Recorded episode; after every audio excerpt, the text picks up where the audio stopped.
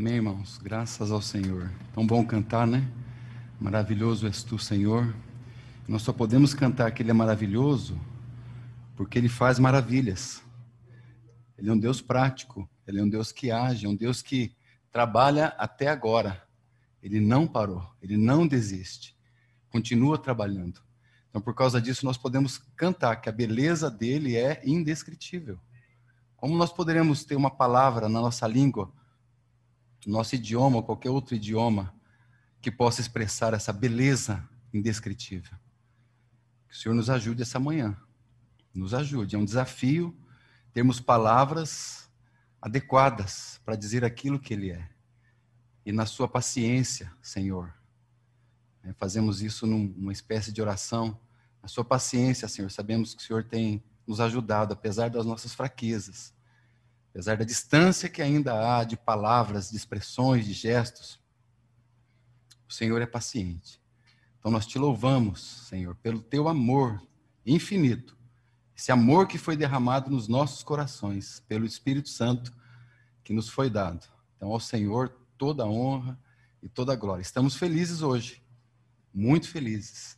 Tivemos um final de semana passado interrompido por, pela reunião, é, interrompido para as reuniões presenciais, mas hoje, pela graça de Deus, estamos felizes. Felizes de ver também alguns irmãos retornando, curados, né, fisicamente, junto de novo no corpo de Cristo, para a glória do Senhor.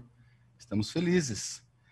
Felizes também, hoje estamos recebendo lá de Cidade Leste nossos irmãos Carlito, a Rose, Emílio, a Mel, a Rebeca. Que alegria ter você, meus irmãos. Uma alegria para nós. Grande alegria. Acho que todos conhecem os nossos irmãos, né? Então, somos presenteados, o Senhor é tão bom para as nossas vidas. Eu vou pedir para os meus irmãos, então, abrirem Apocalipse no capítulo 3. E nós vamos ver o que o Senhor tem a falar para nós dessa carta, carta Filadélfia. O que será que o Senhor deseja nos mostrar aqui? E será que nós também podemos ver aquilo que ele deseja nos mostrar? Né? Será que nós podemos tocar em algumas realidades espirituais aqui, dentro do seu contexto histórico, dentro do seu contexto também no que diz respeito à história que haveria de vir, então, quando essa carta foi escrita? Precisamos da ajuda do Senhor, do Santo Espírito de Deus.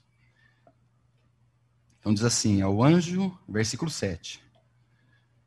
Ao anjo da igreja que está em Filadélfia escreve: Isto diz o que é santo, o que é verdadeiro, o que tem a chave de Davi.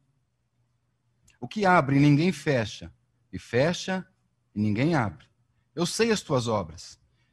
Eis que diante de ti pus uma porta aberta, e ninguém pode fechar. Tendo pouca força, guardaste a minha palavra e não negaste o meu nome. Eis que eu, eis que eu farei os da sinagoga de Satanás, aos que se dizem judeus e não são, mas mentem, eis que eu farei que venham e adorem prostrados a teus pés. E saibam que eu te amo. Como guardaste a palavra da minha paciência, também eu te guardarei na hora da provação, que há de vir sobre todo o mundo, para tentar os que habitam na terra. Eis que venho sem demora. Guarda o que tens, para que ninguém tome a tua coroa. Ao que vencer, eu o farei coluna no templo do meu Deus, e dele nunca sairá. E escreverei sobre ele o nome do meu Deus, e o nome da cidade do meu Deus, a nova Jerusalém, que desce do céu, do meu Deus, e também o meu novo nome. Quem tem ouvidos, ouça o que o Espírito diz às igrejas. Vamos ter uma palavra de oração. Senhor, é com reverência que nós nos achegamos aqui nesse momento. Queremos dizer a Ti, Senhor Jesus, que não há uma mesa tão importante para nós como a Tua mesa. Que não há um, um compartilhar, uma comunhão, um estar juntos, tão mais importante quanto estar com o Senhor. Obrigado por essa manhã. Já te agradecemos por essa palavra aqui que o Senhor acabou de nos falar, que veio diretamente da sua boca. Obrigado, Senhor. Nos traz esperança. Não nos deixa no escuro, podemos ver de maneira mais ampla, mais adequada, aquilo que o Senhor tem planejado para os seus. Louvado seja o teu nome. Nós te bendizemos, para a glória de Deus Pai. Amém, Senhor. Amém, Senhor. Amém. E é isso mesmo, o livro de Apocalipse, ele é singular.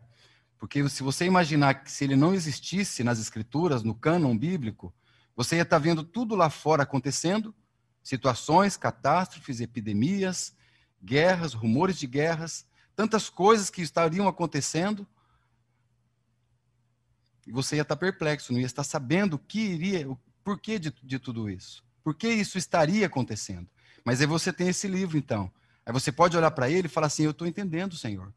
Eu estou entendendo o que o Senhor está querendo dizer, dizer a nós. Eu estou entendendo que, apesar de tudo isto, o Senhor está guardando o seu povo. Apesar de tudo isso, a gente vê um povo guardado, alguns de vestes brancas, com palmas nas mãos, diante do cordeiro, de pé, adorando a Cristo, vencendo. Apesar de tudo isso, nós vemos isso nesse livro. Agora, como o Espírito Santo foi maravilhoso em nos escrever essas letras, o Senhor Jesus se apresentar a João ali naquela, naquele cárcere, né, podemos assim dizer, que as, onde as grades eram as águas daquele grande mar. E então o Senhor Jesus, da própria boca dele, começa a escrever cartas para as suas igrejas. É claro que existia um contexto ali histórico, real, daquele exato momento. Mas também nós podemos descobrir uma referência que haveria para tempos que viriam depois. A gente sempre fala, e é verdade, hoje nós estamos na última carta, que é, a, que é Laodiceia, aqui, é a próxima igreja, é a próxima sequência aqui desse texto. E é verdade, está muito contextualizado tudo que nós estamos vendo lá fora quando nós olhamos para a Laodiceia. Mas nós também não podemos ignorar que cada uma delas, desde Éfeso até Laodiceia, nós vemos que um, como que um, um compêndio do que está acontecendo. Eu posso falar isso porque nós estamos em Filadélfia. Nós não podemos ignorar que Filadélfia não fala da realidade nossa. Fala. Fala, porque aqui fala do amor aos irmãos. amor uns com os outros porque eles amam ao Senhor. Então, eu deixo de amar o outro, deixo de amar o meu irmão. Aliás, a palavra de Deus nos, nos exorta, nos ensina a amar os inimigos. Se eu não amo, é porque realmente, de fato, talvez o meu amor esteja inadequado para com o Senhor. Então, aqui de maneira muito clara, ele diz: Eu amo você. E o contexto, como eu estava dizendo, dessas cartas, dessas sete cartas, dessas sete igrejas, sete localidades, né? Melhor dizendo, é um contexto extremamente obscuro, irmãos. Porque as igrejas, em especial as que precedem aqui Filadélfia, o curso delas, de maneira geral falando, eram de doutrinas estranhas, ensinos errados da palavra de Deus, declínio espiritual, apostasia, virando as costas para Deus, deixando os fundamentos de Deus. Esse era o contexto.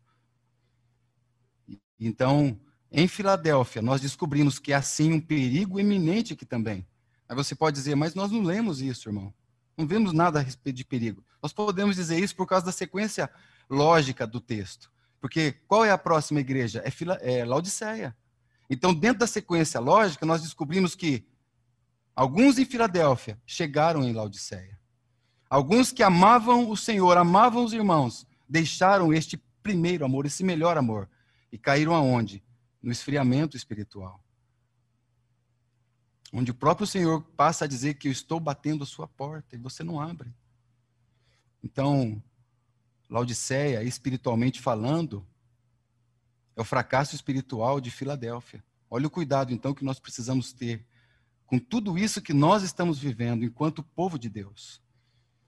Hoje, essa cidade de Filadélfia, ela existe, ela se chama Alessehir, é o nome dessa cidade hoje. Mas, na verdade, essa cidade ela foi fundada por um, um grande homem lá chamado Átalo II. Ele batizou o nome de Filadélfia, porque, na realidade, ele quis homenagear o seu irmão mais velho. É isso que ele quis fazer. E, realmente, isso era algo estranho, porque dentro dos reinos, dentro da história ali, você homenagear o irmão mais velho significaria que você nunca iria sentar no trono. Então, o que, que era comum? Talvez um matar o outro para que não houvesse então riscos de que o trono fosse tomado. Então esse Átalo, ele teve uma atitude tão nobre. ele batizou a cidade, então, depois de, de governar, passar a governar de Filadélfia, que significa amor fraternal. É a junção de duas palavras, né? Filós e Délfia, né? Amar um ao outro e Delfos, irmão. A, a primeira característica, amados, de uma igreja, a primeira característica de uma igreja restaurada é o amor uns pelos outros. E é isso que essa carta nos fala. A comunhão da igreja se manifesta pelo fato de nos amarmos uns aos outros. E eu fico à vontade para falar isso, porque o quanto nós erramos nesse aspecto. Então, o amor, o amor emocional, ele não é mais importante que o amor espiritual. Então, nós nos amamos com amor ágape uns pelos outros, porque ele nos amou com esse amor ágape. Ele nos amou primeiro.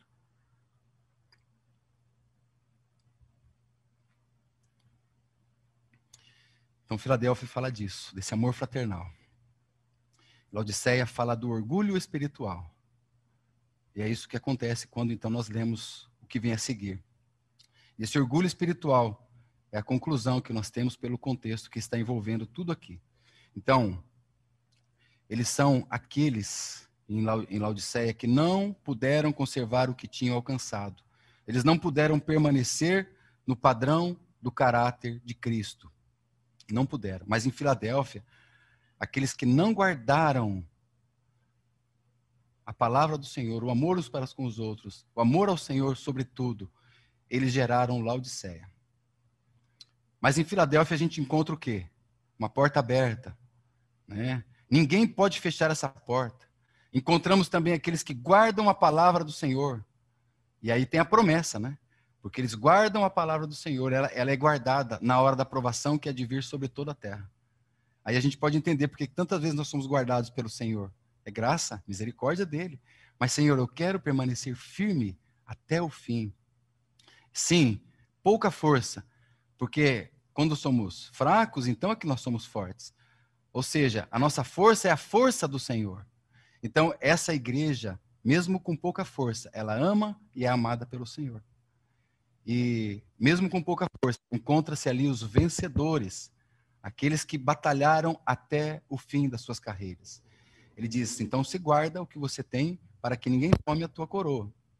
Preciso explicar isso só para nós, então, entendermos é, por que, que nós vemos algumas cenas, em especial Apocalipse, 24 anciãos, por exemplo, se prostrando e colocando as suas coroas diante do cordeiro. Adoração. É isso que nós vemos ali. Mas o fato é, guarda, né? conserva, conserva o que você tem, retém o que você tem, segure firme o que você tem, para que ninguém tome a tua coroa. Né? E o que, que isso quer dizer?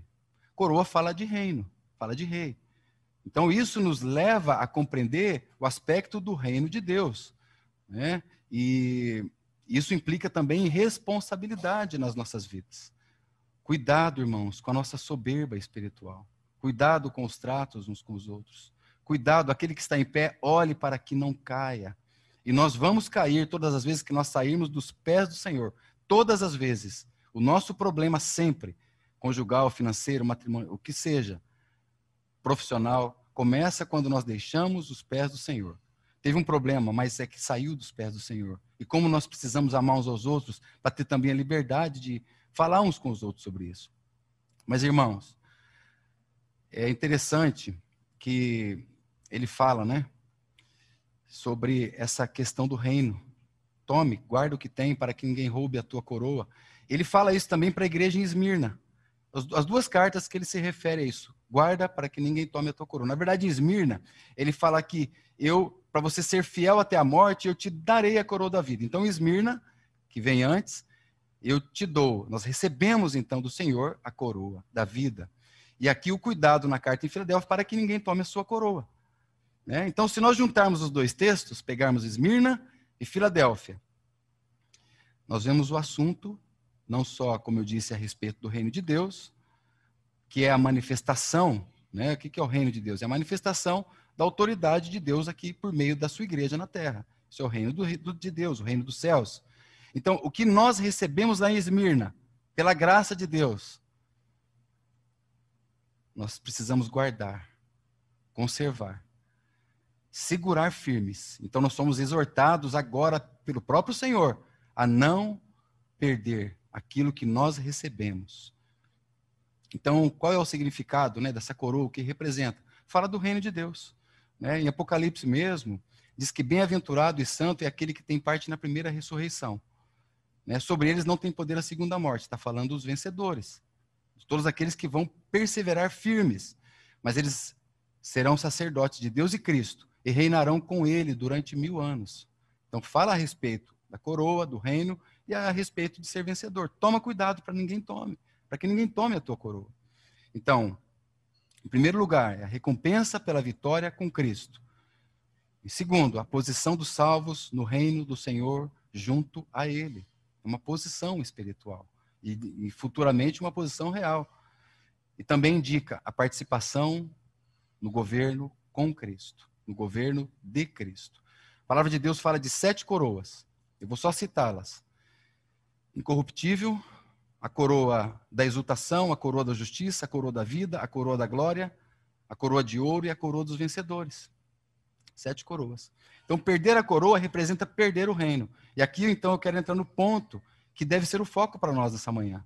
Porque lá em Apocalipse, no capítulo 4, a partir do versículo 9, nós vemos aqueles 24 anciãos que representa todos os conjuntos de todos os salvos da história, todos os salvos da história. E o que, que eles estão fazendo ali? Eles estão pegando aquilo que eles receberam do Senhor e colocando aos pés do Senhor. Porque o que nós recebemos dele, por dom, por graça, nós depositaremos. E diz mais: diz que eles estavam prostrados diante do Senhor. João vê aquela porta aberta e entra. Então, essa é a cena. Ele vê aqueles quatro animais, tem as suas representações, e ele vê isso.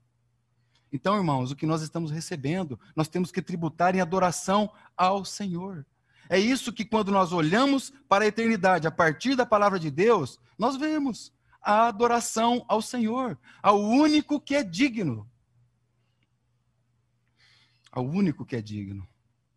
Então, quando João tem essa visão daqueles 24 anciãos, ele vê lá eles dizendo: Santo, Santo, Santo. Né? Digno ao Senhor de receber glória, honra, poder, porque o Senhor criou todas as coisas por tua vontade, todas as coisas foram criadas. João vê eles falando isso com as suas bocas. E ali, a partir desse texto, né, é, quando nós lemos o versículo 8, que diz: Santo, Santo, Santo é o Senhor Deus Todo-Poderoso, que era, que é e que há de vir, nós vemos aqui três coisas. O primeiro, o objeto da adoração. Quem é o objeto da nossa adoração? É o Senhor. Nós vemos também os atos de adoração. Quais foram os atos de adoração? Eles pegaram as suas coroas e depositaram aos pés do Senhor de maneira prática, se prostram diante do Cordeiro de Deus.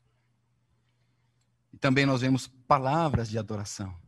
Então, aquilo que nós vemos na eternidade, nós podemos hoje como que ter um antigozo para a glória do Senhor, e não só isso, expressarmos de alguma maneira o céu aqui na terra. O que é a igreja? Poderia dizer que, de certa forma, é o céu aqui na terra. Ou será que nós encontramos isso quando nós passarmos da porta para o lado de fora? Não há, irmãos. Não há. Seja feliz porque você faz parte da igreja de Deus. E ame todo aquele que entrar por aquela porta. Porque nós somos um no Senhor.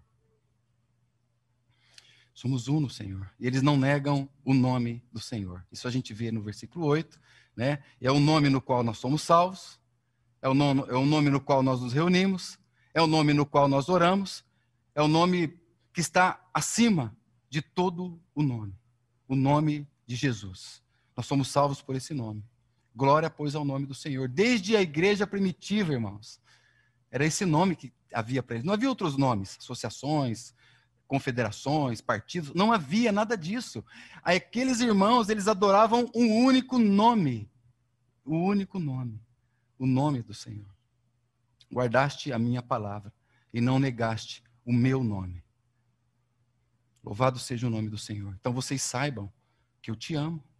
Saibam que eu amo você. É o amor que é aquele que deu o primeiro passo, né? A nossa indignidade, na nossa fraqueza, ele deu o primeiro passo dele. E nos amou apesar da feiura do pecado que havia em nós. A despeito de todas as impossibilidades humanas, ele morreu por nós, derramou seu sangue por nós e provou o seu amor para conosco. E ele diz, versículo 7, o santo, o verdadeiro, aqueles que têm a chave de Davi, que abre ninguém fecha, que fecha ninguém abre. A despeito do declínio da igreja, há um santo e verdadeiro que está sentado no trono de Deus. Santo e verdadeiro. É interessante que esse título, santo, comumente era usado para Deus. No livro de Apocalipse a gente vê isso, no Antigo Testamento nós vemos isso. Mas isso nos diz que ele é o santo, porque ele é Deus. Salmo 97 diz: Alegrai os vós justos no Senhor e dai louvores à memória da sua santidade. Então nós podemos ver Deus quando olhamos para a face de Cristo.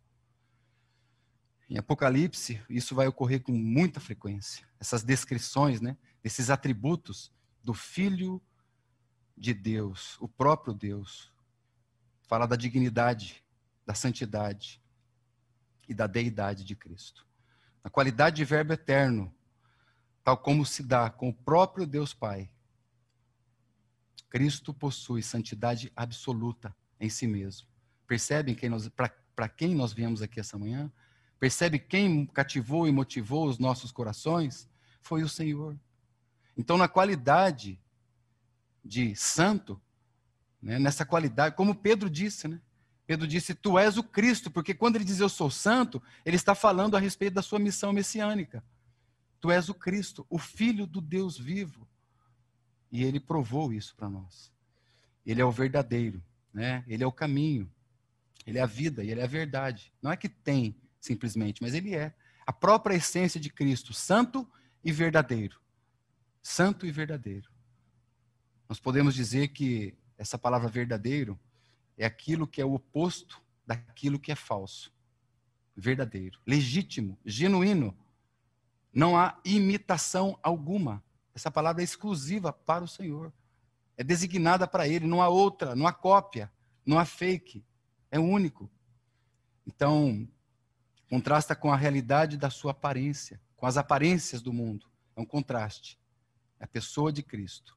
E é a verdade personificada. Nós estamos adorando nessa manhã a própria verdade personificada. Aquele que tem a chave de Davi em suas mãos. O que, que isso quer dizer? Davi era um governante, era um rei, um tipo simbólico de Cristo. Cristo é o governante supremo no reino dos céus. Aprove a Deus que em Cristo residisse toda a plenitude. A chave, irmãos, a chave é o símbolo de poder e símbolo de autoridade. Muito podia se falar sobre isso. Mas aqui fala basicamente do seu ofício como rei, porque ele é a realidade daquilo que Davi era só uma figura. Cristo é a realidade. Então, Cristo é a chave e a porta. Nós vemos isso aqui. Nós lemos. Eis que, versículo 8, eis que diante de ti pus uma porta aberta. Então, ele é a chave de Davi, ele é a porta. Né? Quando João vê aquela porta aberta, ele entra por aquela porta. E ele diz lá em João 10, no versículo 7, eu sou a porta, né? a porta das ovelhas. Isso fala da salvação. Ele te salvou para algo. Ele te salvou a fim de. Então, ele nos coloca aqui nessa manhã e podemos cumprir, de alguma forma, darmos um passo no cumprimento dos propósitos para o qual ele nos salvou. Nos salvou, cuidou de nós, nos pastoreou. E quanto ao medo? Né? Ele tem as chaves, ele tem, ele tem as chaves da morte e do inferno. Eu não preciso de medo. Eu preciso só dele, porque ele é a chave de Davi.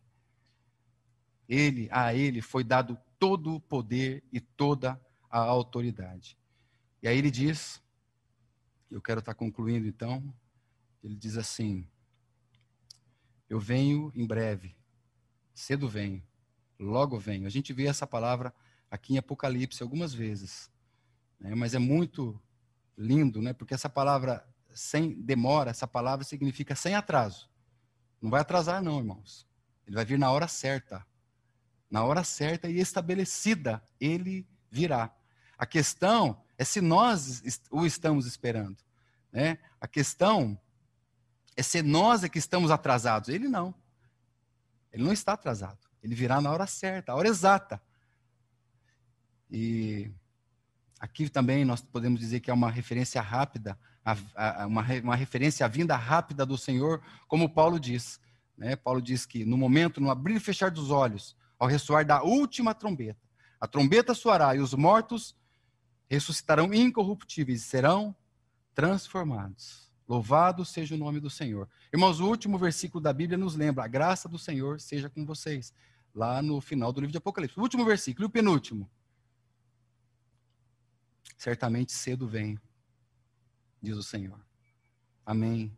Vem, Senhor Jesus. Vamos falar juntos? Amém. Vem, Senhor Jesus. Amém.